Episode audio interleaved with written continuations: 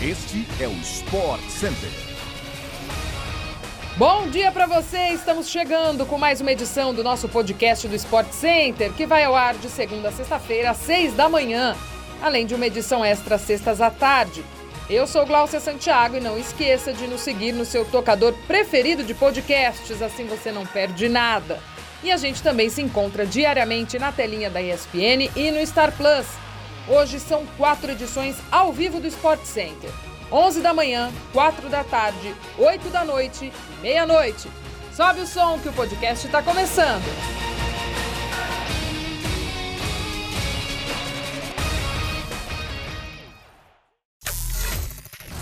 Depois das lágrimas de frustração da derrota em Montevidéu no ano passado, o Flamengo chorou de felicidade em Guayaquil.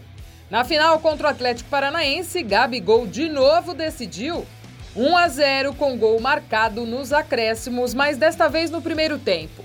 Por vencer o Atlético na final da Libertadores, o Flamengo receberá 16 milhões de dólares em premiação, cerca de 85 milhões de reais na cotação atual. O montante, no entanto, não será somente esse. Nas competições da Comebol há premiação por fases, ou seja, conforme os times vão avançando na competição.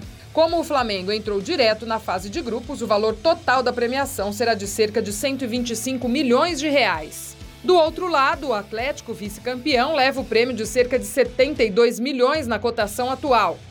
Os resultados, inclusive, são superiores às metas esportivas expostas pelo rubro-negro no início da temporada.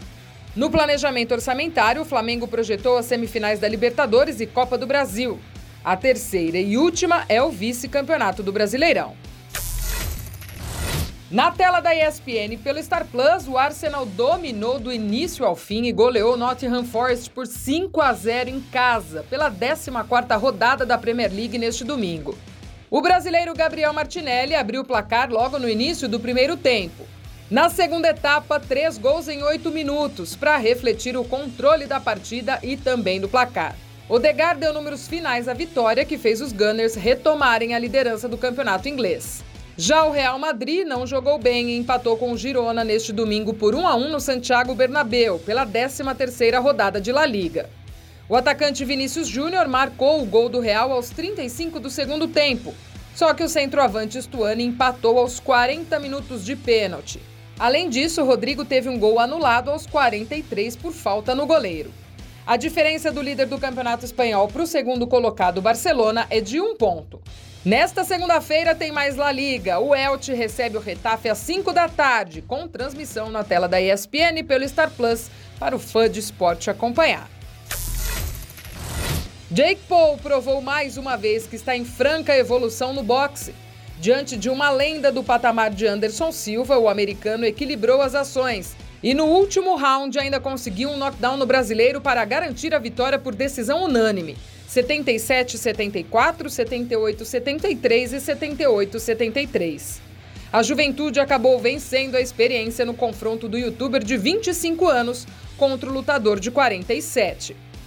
Jake Paul agora soma seis vitórias em seis lutas de boxe profissional, enquanto Anderson Silva perdeu pela segunda vez no ringue em cinco confrontos. Anderson não escondeu a insatisfação com a sua performance nesse sábado.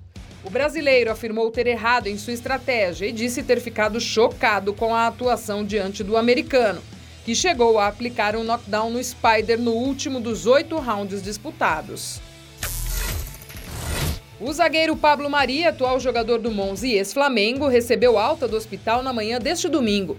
O jogador espanhol havia passado por cirurgia de reparação de danos musculares nas costas na última sexta-feira, depois de ter sido esfaqueado durante um ataque em um supermercado em um shopping em Assago, na região metropolitana de Milão. Em comunicado anterior, o Monza e o Hospital Niguarda de Milão informaram que a cirurgia exige um período de recuperação de cerca de dois meses. Antes do jogo deste domingo contra o Nottingham Forest pela Premier League, os jogadores do Arsenal prestaram homenagem a Pablo Mari. O espanhol está no Monza emprestado pelo clube inglês. Os atletas posaram com a camisa 22, número que o jogador utiliza nos Gunners. O mesmo aconteceu durante a partida. E assim chegamos ao fim de mais uma edição do nosso podcast do Sport Center, mas fique atento, olhe o convite aí. Nesta segunda-feira tem o início do WTA Finals, a partir das 7 da noite, com transmissão exclusiva do Star Plus. Também tem rodada tradicional do futebol americano nesta segunda noite, às 9h15, com Cincinnati Bengals e Cleveland Browns na tela da ESPN e pelo Star Plus. A gente se encontra, hein? Seja aqui no nosso podcast ou por aí no nosso Sport Center. Um beijo para você e um ótimo dia.